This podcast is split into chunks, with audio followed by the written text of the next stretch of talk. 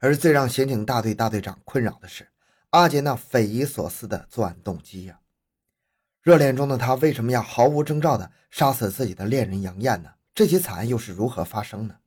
在这起凶杀案中，三个当事人中有两个人都已经死去了。张德月的话没办法印证。阿杰和杨艳谈恋爱，阿杰杀死杨艳的事实都没有办法印证。而死刑犯张德月对凶杀案第一现场的描述，也让警方顾虑重重。在八十九团郊外的一间废弃的民房里，他们曾经勘察过这个现场，但是案发过去已经整整两年了。这里并没有提取到什么有价值的物证，更让警方感到疑惑的是，埋尸的地点似乎不太合理。根据张德月的供述，阿杰先是把杨艳的尸体埋在了沙石料废弃的沙石坑中，因为戈壁太硬难以挖掘，杨艳的半条腿露在了外面。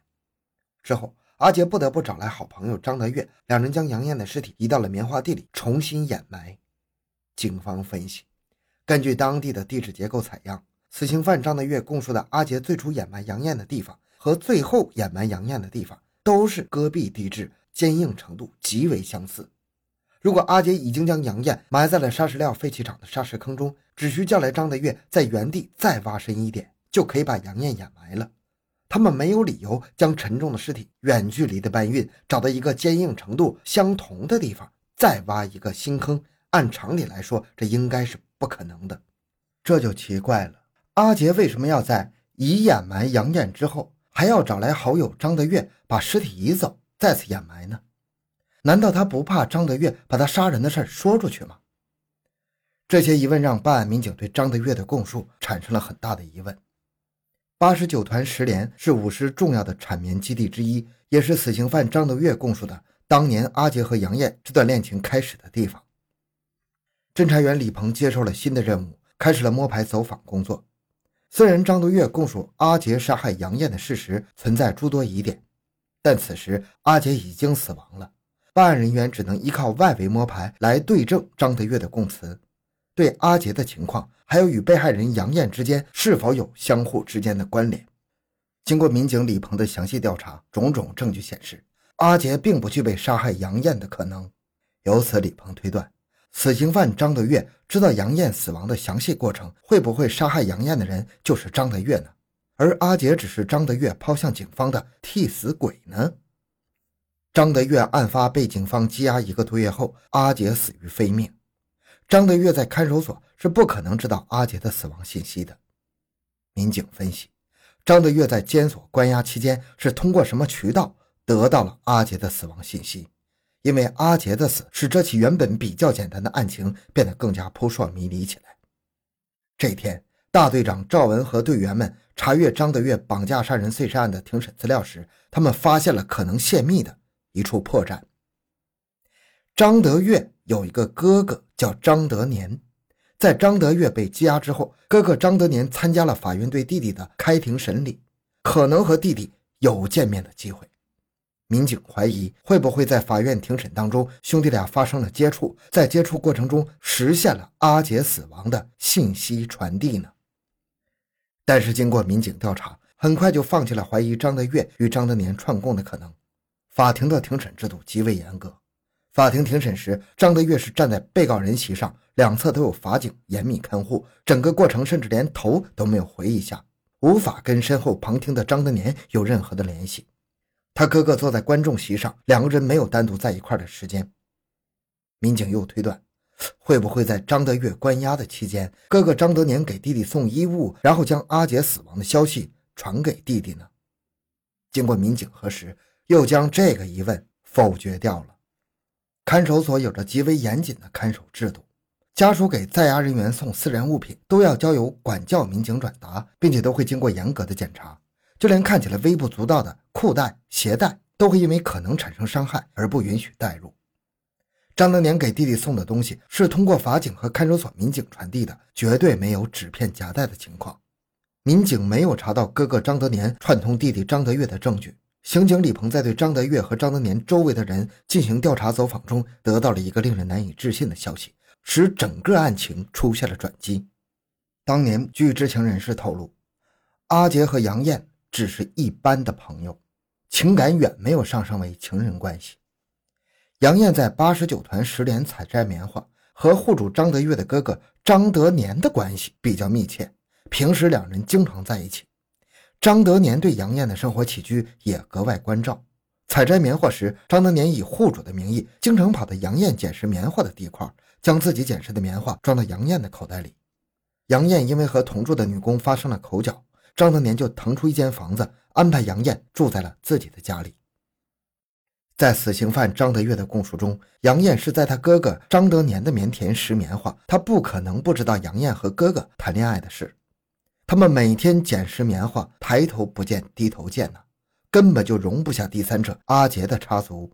但是张德月却说杨艳谈恋爱的对象是阿杰，这让民警不得不有所警惕，怀疑张德月刻意隐瞒哥哥和杨艳之间的关系。他的用意到底是为了什么？他为什么要极力回避哥哥张德年和杨艳之间的这段感情经历呢？会不会是张德月过于忌惮和张德年之间的兄弟感情，才刻意隐瞒了这段实情呢？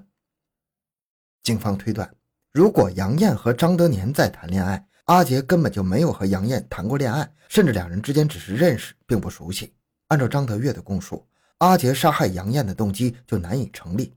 如果阿杰没有杀害杨艳，那么张德月的哥哥张德年有没有可能就是杀害杨艳的真凶呢？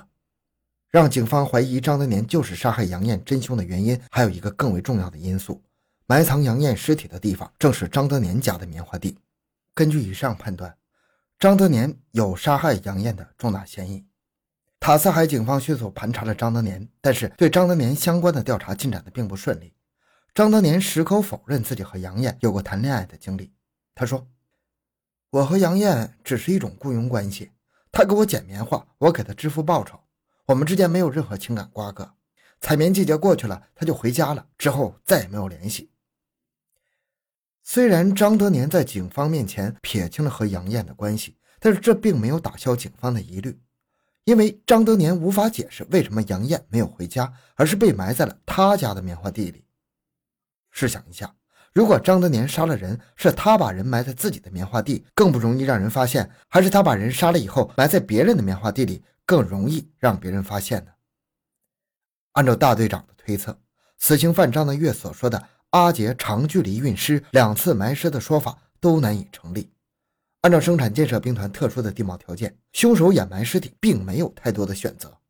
他应该在杀害杨艳之后就近掩埋，而张德年家的棉花地应该就是案发的第一现场。正在警方将杀害杨艳的注意力转移到张德年身上的时候，再次面对警方提审的张德月突然一反常态，一句话也不说。他表情压抑，目光呆滞，也没有先前提审那么兴奋了。张德月的抵触表现让刑警大队长赵文心里有了一丝焦虑呀。看来这起案件。并不像张德月之前供述的那么简单呢。而如今时隔两年之后，缺乏人证和物证的支持，这起凶杀案通向真相的道路只能依靠死刑犯张德月的供述。如果他一再沉默，与民警不合作，案件的侦破就只能在原地踏步，没有丝毫的进展。这个时候，最受煎熬的是刑警大队大队长赵文，拿上张德月的口供，闭眼前在想，睁眼后还在想。就是在梦中也会出现张德月那张充满狡诈的面孔。案件的侦破工作陷入了停顿，似乎进入了死胡同，没有任何进展。两千零八年八月底，杨艳被杀案陷入僵局的第四十天，经上级公安机关研究，决定指派刑警支队副支队长张毅负责接手死刑犯张德月的审讯工作。上级领导的工作安排让参与此案的很多警员都感到了意外。由于张毅长期伏案工作，积劳成疾，严重的椎间盘增生。就在不久前，他在一次抓捕过程中还负了伤，颈部和腰部严重损伤。此时的张毅正在医院接受治疗。然而，让这位身负战伤的老刑警临危受命，却是上级领导几经考虑之后的精心布局。在几十年的公安工作中，张毅极为擅长捕捉犯罪分子的心理状态。在他侦办过的一千多起案子中，他就是一个让不法分子闻风丧胆的对手。对于张毅来说，张德月能够绑架杀人碎尸，他的犯罪行为特征必定非同寻常。只有完整的刻画出他的犯罪心理，才能从他的内心深处找到答案。为此，张毅并没有急着提审张德月，而是先拜访了老朋友，在博乐市公安局工作的刑侦专家王永峰。张毅明白，死刑犯张德月的心理素质非常强，审讯中如果没有物证支持，审讯工作将没有任何结果；如果牵强介入，相反会做成夹生犯。在提审张德月之前，他想听听老朋友王永峰的意见，也许他会给自己支些招数。